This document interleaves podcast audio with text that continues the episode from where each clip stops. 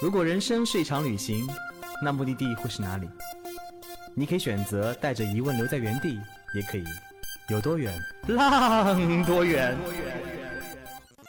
本节目由全宇宙最会玩的稻草人旅行推出，我们有超奇葩的年龄限制，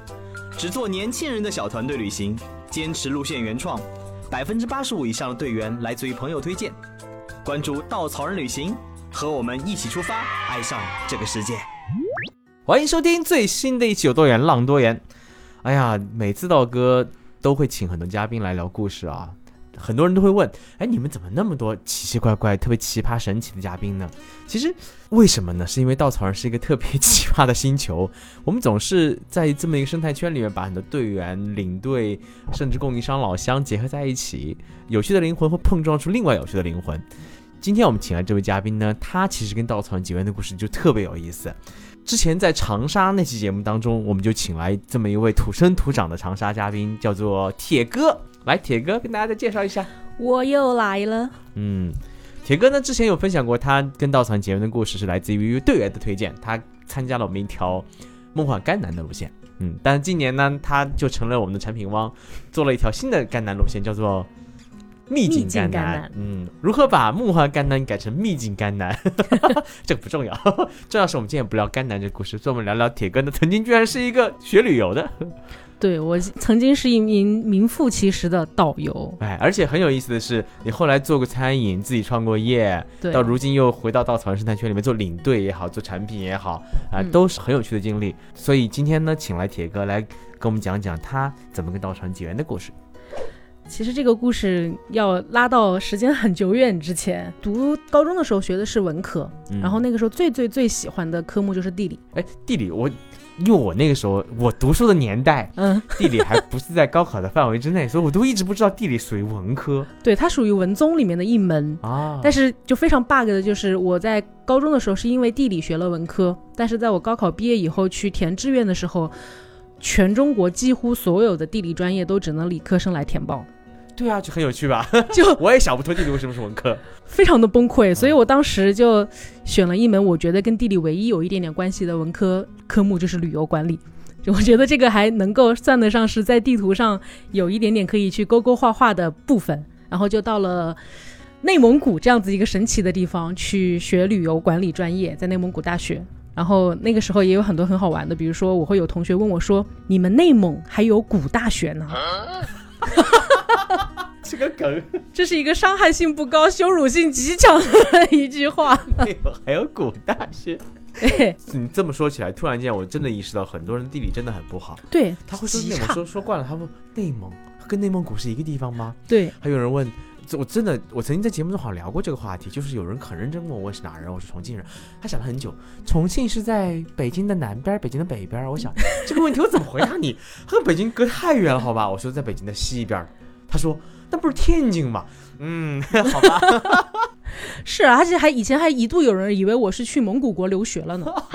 非常多的人是这么以为的。所以你学完旅游管理以后，应该是出来以后，一般的学旅游管理都会做导游，对不对？对，尤其是像我们那个时候，我们学校的旅游专业其实是非常不成熟的。我们是我们学校的第六批学生，我们的班主任就是刚刚毕业的大学生，大四大四刚刚毕业的人，所以我们那个时候的是非常混乱的。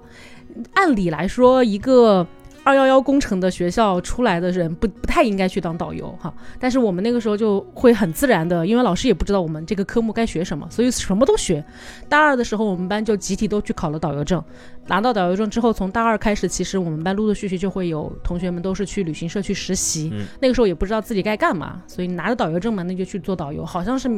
顺其自然的事情。但是现在想起来，其实逻辑上好像有那么点不对。我们是去学管理的，不是去学导游的。对，然后那个时候的。要暴露年龄一下，十几年 前，内蒙古的旅游行业其实是非常非常混乱的。它几乎是我们中国旅游大 IP 里第一个大省之一。其实它应该见证了整个中国十几年前那种旅游的一个变迁。就是现在很多的省市，它十几年前的旅游都是长那个样子。对对，它没有所谓的非传统游这个概念，也不能叫传统和非传统旅游就一样。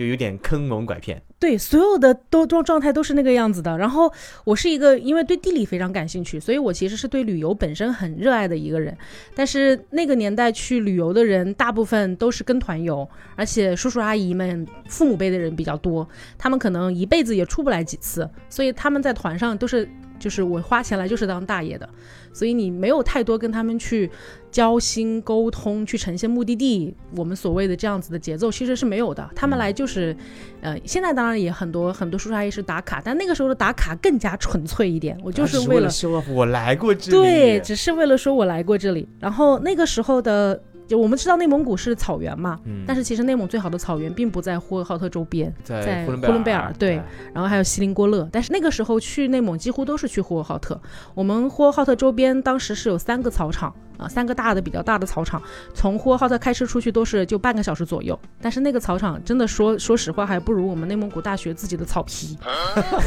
它这是草场，对 草原呀。又回到地理，如果大家真的对地理熟悉的话，你就会知道呼和浩特它处于从草原往沙漠地带去过渡的这个中间，所以把当时的那些客人们拉到呼和浩特周边的草场的时候，草就是从沙地里长出来的，他们就会。操着各地的口音，然后说了一句：“哇，原来中国的草原就是这个样子。”在他们心目中的天苍苍，野茫茫，原来是这个样子。其实那个时候自己内心是非常非常的失落的，因为你你热爱的旅行不是这个样子，你热爱的目的地不是这个样子，但是你能呈现的只有这个方法，而且当地人。各自就一家圈一块地方来做自己的牧场去做接待，他们那个草皮已经被踩得非常非常非常差了。下来了以后呢，就先给你敬上哈达和下马酒，但这个下马酒不像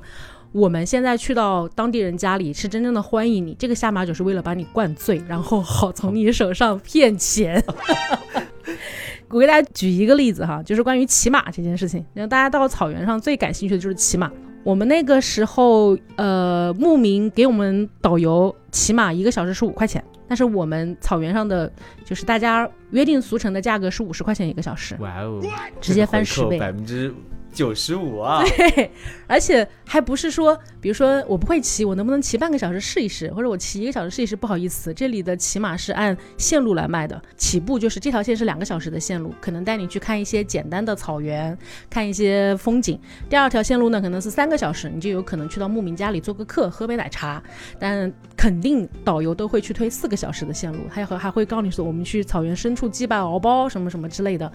但是真正骑过马的人就知道，你如果从来没有上过马背，四个小时对你来说那屁股没了，对，真的就是煎熬。所以当你的我们骑着马出去半个小时左右，就会开始不停的有人说：“张导，我们能不能回去啊？我们能我骑够了，我们能不能下来？”这个时候你就要很温柔的跟他们说：“可以的哟，但是这个钱我们不能退哟。”就当年就是这个样子的。嗯，那个时候的那个除了骑马这套，还应该什么各种买酒啊、烤全羊啊，对，烤套路很多吧？应该非常多，烤全羊，呃。我们现在大家如果吃烤全羊，肯定是它要生烤的嘛，从杀羊然后到最后上桌，至少是五六个小时往上走。但是在草原上那个时候，因为为了大批量的出羊，他们有非常巨大的那种炉子，是用来煮羊的，一整只一整只的煮到七成熟左右，然后再上炉子去稍微给你把外面烤焦。这样的羊到导游手上大概是六百八一只，我们至少要卖到一千二百八，就是翻倍的价格。然后我当年的。导游史里面，我曾经把一只羊卖出过三千三百八。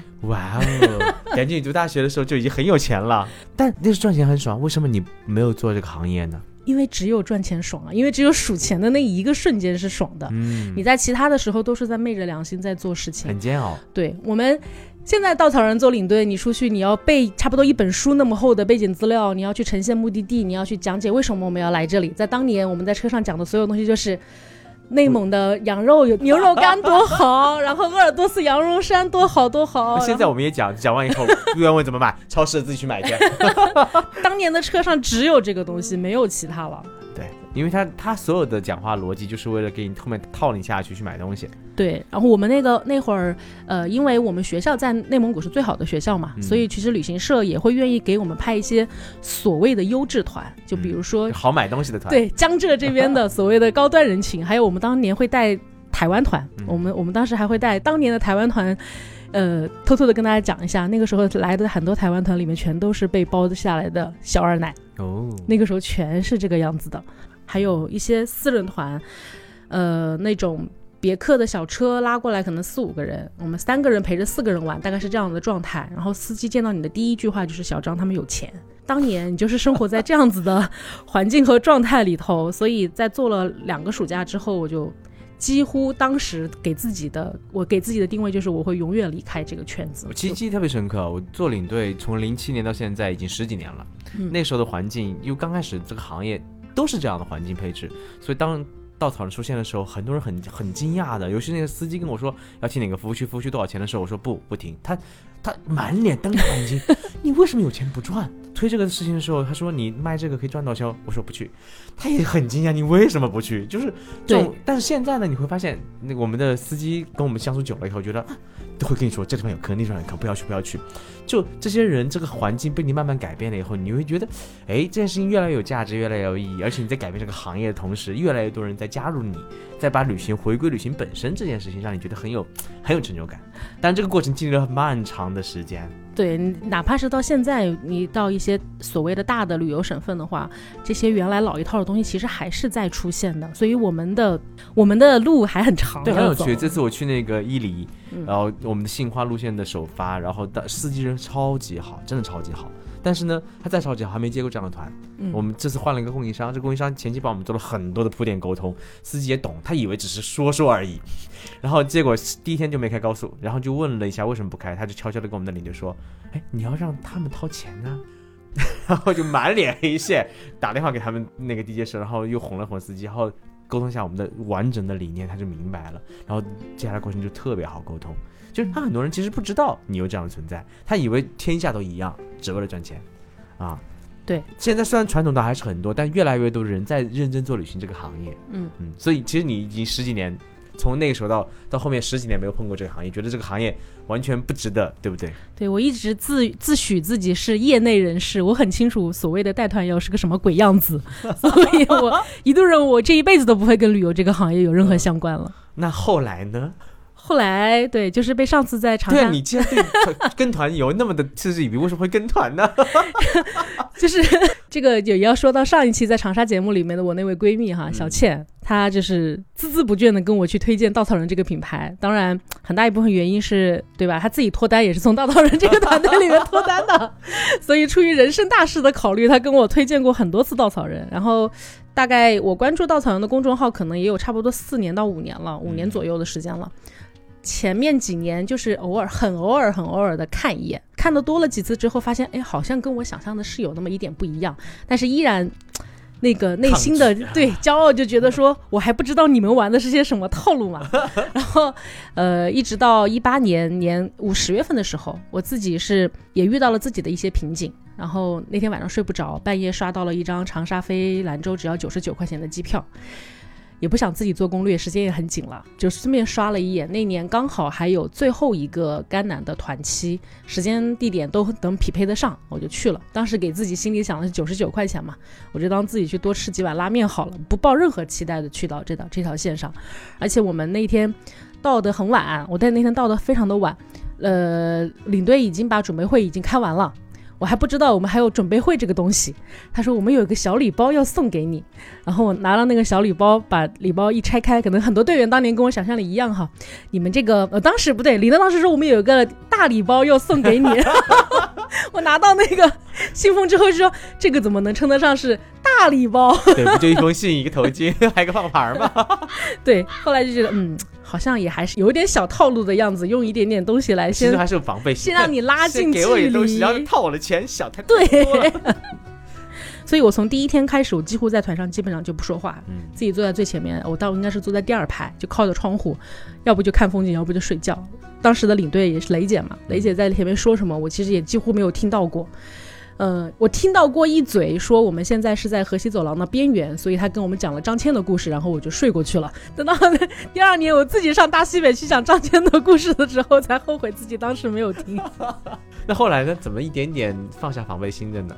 嗯，在最开始的时候，因为团队里首先团队都是年轻人，嗯所以你会天然的对这个小的组织没有那么大的抗拒感啊，会稍微抗拒感稍微少一点。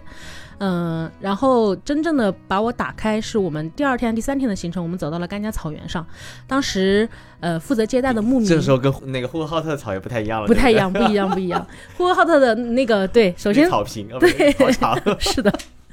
然后这里也，我觉得自己也是很幸运嘛，冥冥中可能有一种缘分。就本来在甘家草原带我们的应该是当地的牧民，但是因为当时已经是十月底了，天已经很冷了，牧民基本上都是在进行休牧了，所以牧民不在现场，所以只能由我们当地的一位阿克，就是桑杰师傅，他来带我们。那是人生中第一次跟藏族的僧人师傅们接触的那么近，他在观景平台等我们，然后等我们的过程中。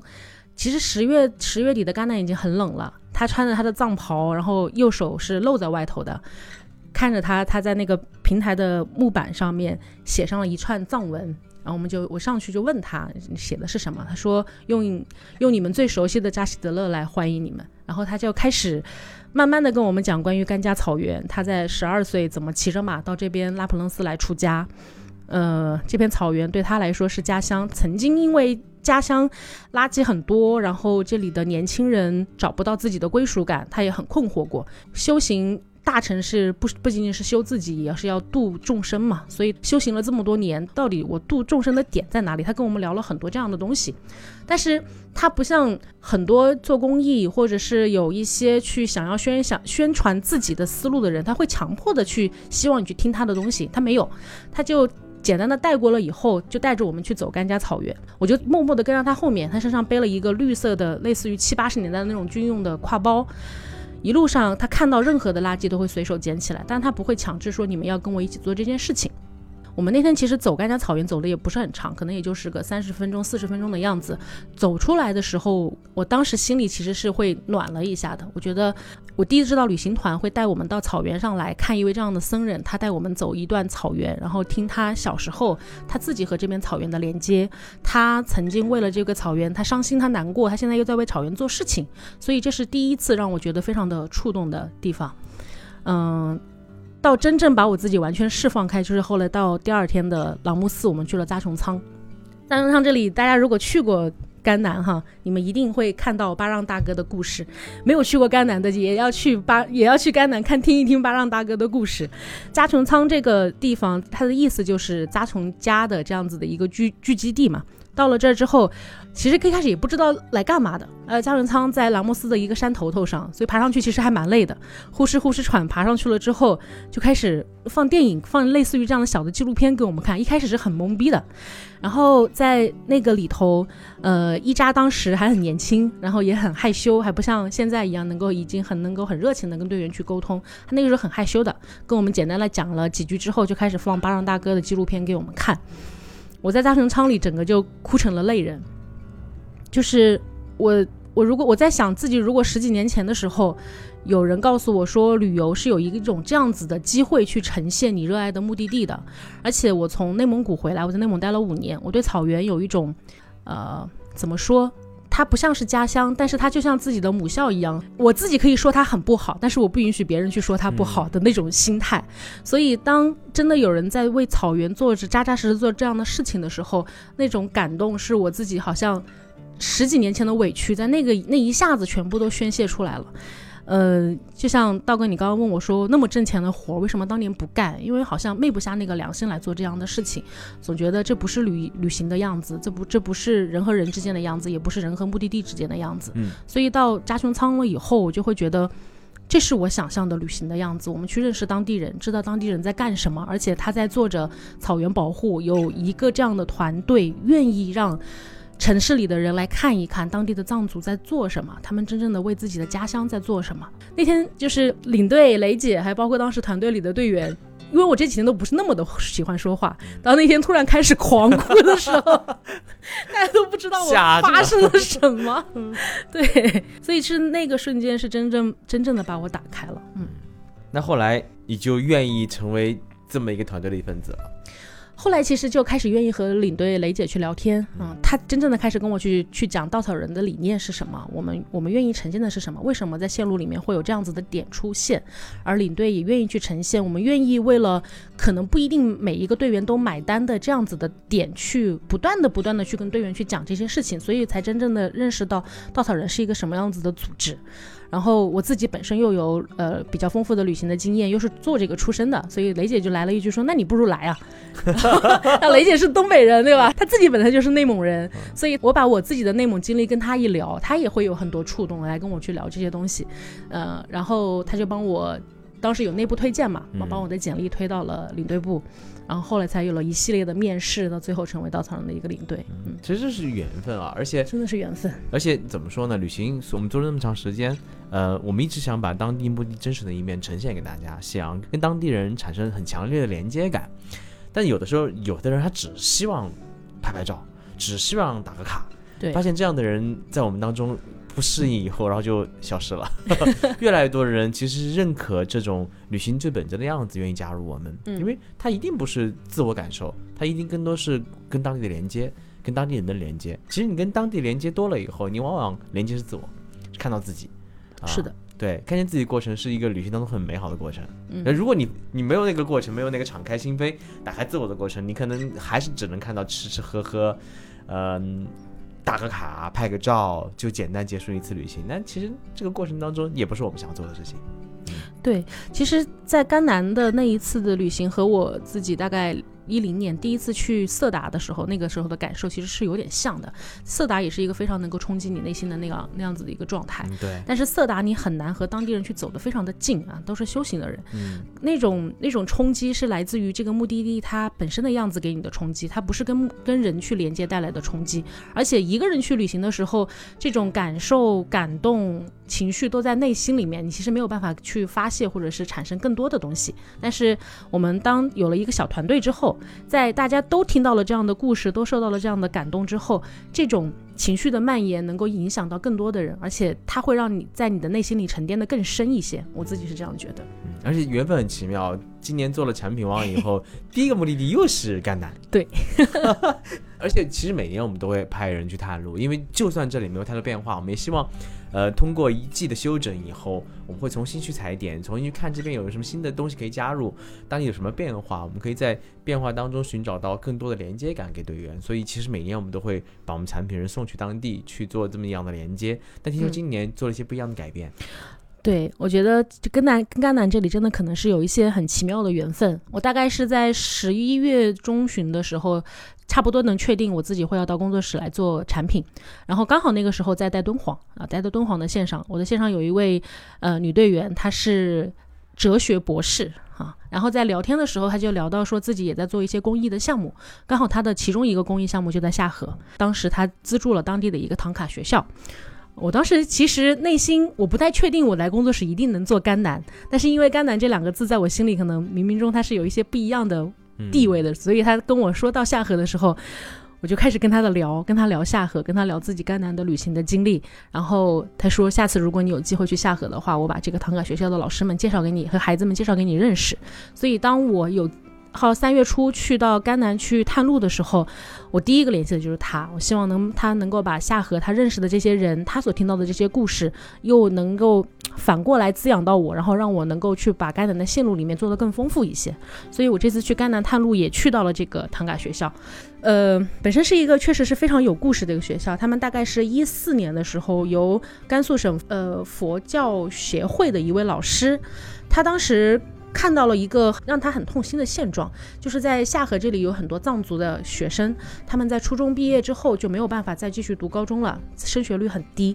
但是留下来的这些孩子呢，又不太能够有自己去求生的这样子的本事，所以他就很操心这些孩子到底怎么办。如果藏族的孩子们一直是这样子的恶性循环的话，可能这一片地区都没有办法得到很好的发展。所以从作为一个老师，他天然的可能有这种去怜悯孩子的心情。他想着说，嗯，我自己认识几个这样子会画唐卡的孩，这个他也是他以前的学生，会画唐卡，那我能不能就让孩子们能够学一点唐卡的基础的东西，至少他们出去以后能够有一一点点谋生的渠道。所以在一四年开始，他自己自费的在下河县城租了一个这样子的门面，去给孩子们做唐卡的培训。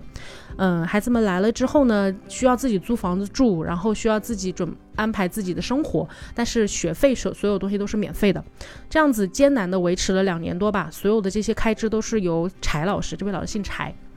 都是由柴老师自己去，呃，想办法去解决。但是可以想象一个门面嘛，学生的学习环境是非常差的，而且长此以往你也没有办法保证说唐卡学校的老师就能一直留在这里。嗯，刚刚好他们柴老师又认识到了下河县城的另外的两位一对夫妇。嗯，这位夫妇里面的男士呢，他是下河县城的一位公务员，而他的老婆是整个。甘肃地区唯一的一位女藏族，呃，那个叫什么人大代表，她是真真的是和曾经和习大大平排坐着的这样子一位一位一位女性，她是一位医生啊，所以在当地也非常有自己的一些影响力吧。他们家刚好自己家藏族都一栋房子嘛，一楼现在是空着的，所以当他知道柴老师在自己一个人做这件事情的时候，他们就觉得，嗯，我们如果有能力的话，也愿意帮柴老师一起来做，所以他们把自己家一楼的房子空出来，然后给孩子们重新装修。给孩子们做教室，然后又把自己家隔壁的邻居的一楼租下来给孩子们做宿舍，而且额外给他们请了厨师，专门帮他们做饭。这样子一来，孩子们的住宿和上课的问题就解决了。嗯，然后经过了这么多年，也有一些第一批、第二批的学生，他们出来了以后也愿意去，因为他们自己被这样子。善待过，所以他们也愿意去善待其他的孩子。所以现在留在这个唐卡学校的老师有三位，其中有两位都是这个唐卡学校自己培养出来的。所以他们现在就形成了这样子一个状态。而我的那个队员也是在去年机缘巧合之下来到了下河，然后知道了这个学校，所以他从去年开始，老师的所有的工资是由他来资助的。所以他在跟我聊这个话题的时候，我就想说。其实这个这种形式、这种组织，是我们稻草人一直很愿意去跟他们有连接的。他们是非常当地，然后又能有，我不管不管是从故事的形式，还是说从与人为善的这样状态，都是我们稻草人所推崇的东西。所以我到了当地以后，真的去走进了这些，嗯，孩子们，他们真的。非常非常的认真，他们很清楚说这个来之不易。现在他们在下河所有的学费同样的依然是免费的，他们每个月只需要出一百块钱自己的伙食费就好了。这个伙食费是直接交到厨师手上，厨师就按照他们的人数少的时候可能要交到一百五左右，人数多的时候就一百。但这些钱都是他们自己管理，老师和校长都不会花一分钱。而柴老师还有我刚刚说的这一对人大代表的夫妇，他们其实还需要自己承担，呃。邻居家那一个房子的租金，这一年下来大概是五到六万块钱，这都是他们自己在想办法去承担。所以我来到这了之后，我也有在跟我们这个队员，他叫丁丁，也在跟丁丁去聊说，其实有没有可能我们能够去创造一种链接的方式，是能够为这个学校创造一点点的收益，然后又能让孩子感受到。嗯，关于城市里面可能能够更多的人接触，对社会的融合度会更好。而我们的队员又正好需要这种跟当地人连接的机会，所以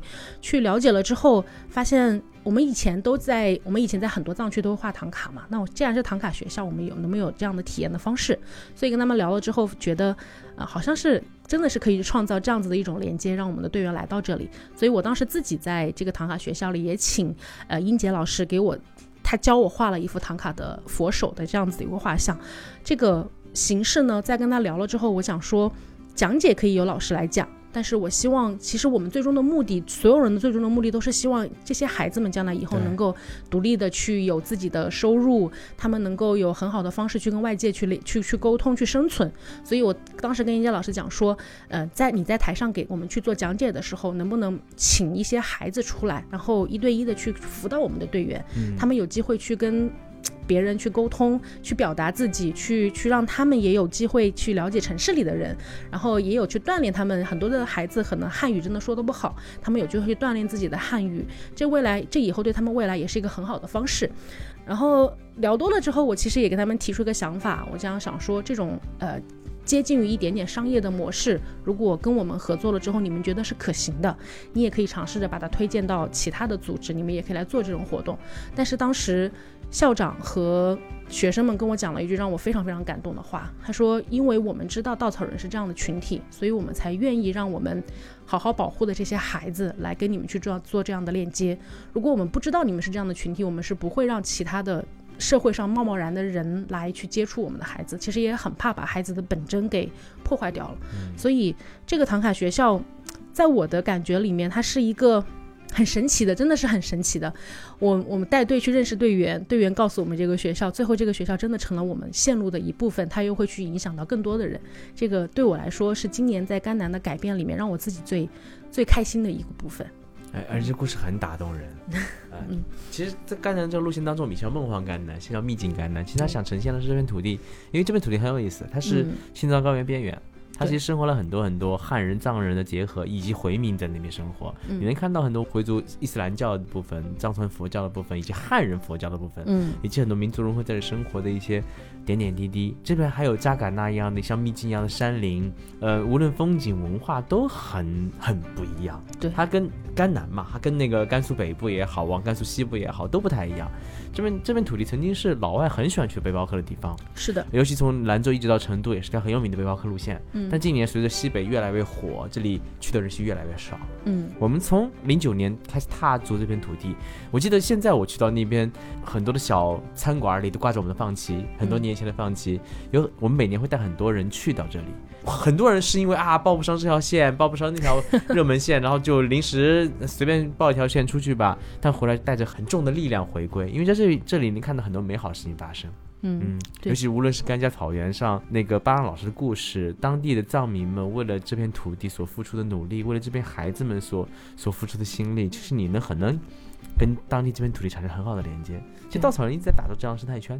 我们把当地人、当地的环境、当地甚至的供应商老乡跟队员、跟跟很美好的心境结合在一起，你在这生态圈里面。很多人可能现实当中很浮躁，可能很很多在乎自己的利益，就是精致的利己主义者。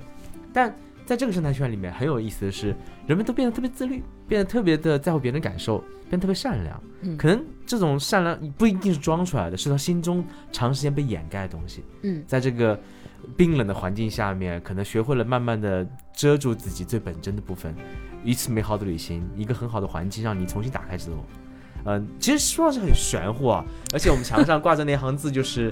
我们想改变中国年轻人看世界的方式，同时改变世界看我们的方式。这是这个愿景非常的远大跟宏伟，很多人想就觉得怎么说，心中冷冷一笑来看的时候，觉得你们能做到吗？我也会这样的疑问。但每当我们看到我们的旅行者、我们的领队、我们的队员在共同为这一个。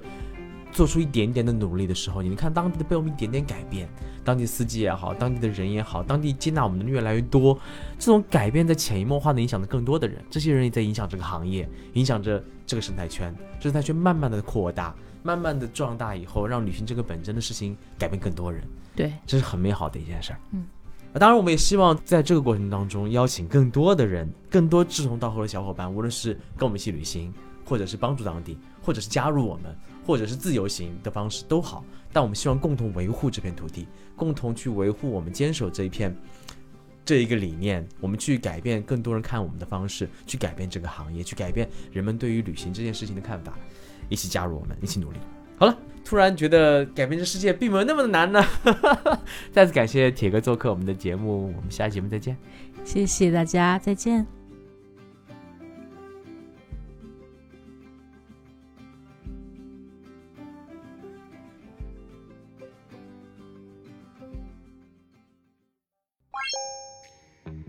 作为一家目的地集合的旅行公司，在哪里都可以和刀哥一起浪。在哪里找到组织呢？请搜索“稻草旅行”公众号，发送关键词“刀哥最帅”，还有惊喜福利等着你哦。